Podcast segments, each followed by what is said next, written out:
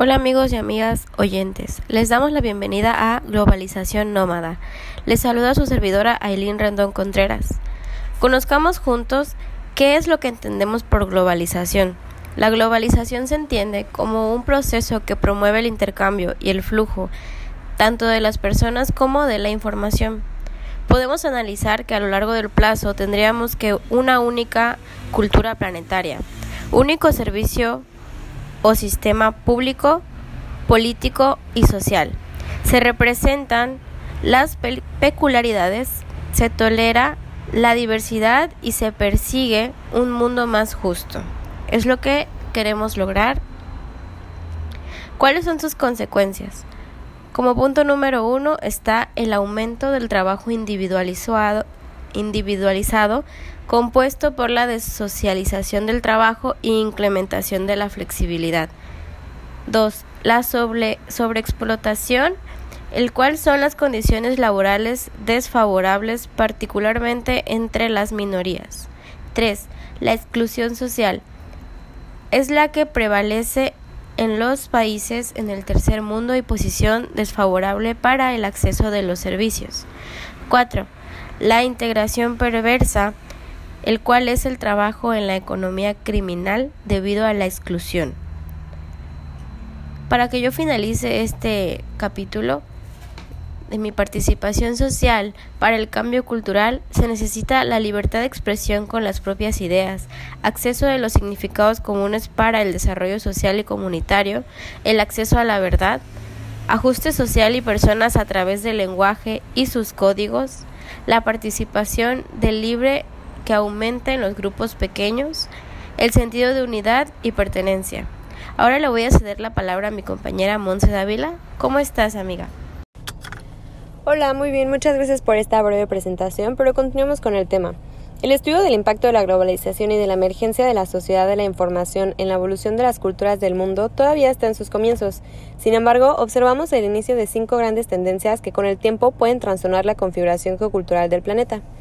La diversidad cultural nos dice que el contacto y relaciones entre varios grupos étnicos y culturales se valoran las aportaciones que puede tener un grupo y si hay desigualdad se pueden formar prejuicios y estereotipos. Ahora explicaré las manifestaciones positivas y negativas de la diversidad cultural. Como puntos positivos tenemos el enriquecimiento cultural recíproco, el desarrollo de valores y la profundización en la democracia. Y como puntos negativos está la barrera lingüística, el desarraigo, la situación administrativa legal y la carencia de políticas educativamente integradoras. La globalización aumenta las desigualdades como producto de la doctrina económica del neoliberalismo. Y el cambio cultural tiene la perspectiva arriba-abajo, que es la evolución en un contexto global que condiciona acciones futuras, y la perspectiva abajo-arriba, que son las sociedades que están atrapadas en el proceso de adaptación a su pasado y sus peculiaridades. La oportunidad para que una cultura esté presente en la nueva configuración cultural global, es decir, en el espacio común de creación y de difusión, depende cada vez más de los medios financieros disponibles. Pero bueno, continuemos con el siguiente punto con ayuda de nuestra amiga Diana. Ok, ahora bien, vamos a retroalimentar un poco de lo que comentaban mis compañeras. Conozcamos un poco de los temas de pobreza y trabajo dentro del tema de globalización, a lo que se ha señalado como marginado, cultura de la pobreza, sujetos de políticas sociales y subversivo. Los exclusivos son aquellas personas que se encuentran en situaciones de precariedad, lo que no les permite desempeñar una actividad mm, productiva ni ejercer sus derechos como ciudadanos. Por otro lado, el trabajo se entiende que en la sociedad globalizada es considerado como una mercancía valuable las pautas de intervención en comunidades exclusivas. Tenemos la recuperación etnohistórica, que las comunidades valoren su identidad y proyecten su porvenir, organización y comunitaria en función de intereses comunes, intervención socioeducativa. Tenemos la diversidad cultural y globalización en la percepción del otro.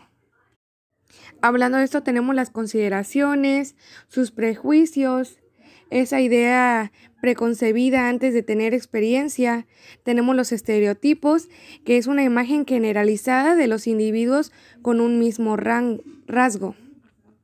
La generalización de la crisis de identidad y su paroxismo en todo el mundo se explican por la pérdida de toda la referencia por parte de los pueblos masificados, cuyas culturas son incapaces de mantenerse en la carrera y de enfrentarse a la apisonadora de los grandes medios de comunicación que actualmente pues no conocen fronteras.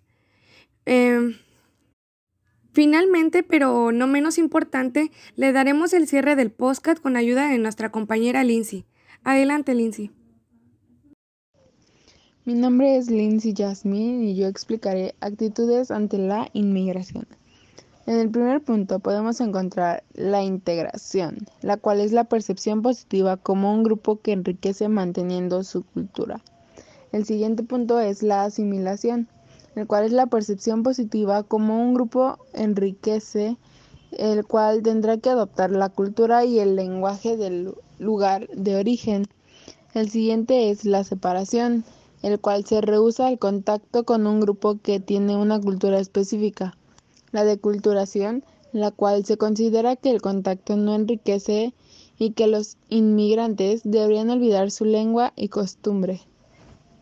El siguiente punto es el etnocentrismo, el cual se cree que una cultura es superior a otra. Dos grupos, nosotros contra ellos. La xenofobia es el rechazo del otro por provenir de una cultura distinta y percibirlos como un competidor el cual les quitará recursos. El racismo es la exclusión del otro y considera que es inferior. Se basa fundamentalmente en diferencias biológicas. Cada una muestra un grado distinto de intolerancia. El odio se puede definir como una exterminación. La fobia es el miedo. Eh, también se puede decir que es el sentido de invasión. El desprecio es la desvalorización. Las dudas, este otorga mínima importancia. La indiferencia, el cual también se puede definir como un desinterés. La tolerancia, el cual se define como aceptar las diferencias pero guardando distancia. La simpatía, es la actitud favorable y por último la identificación, el cual se define como involucrarse.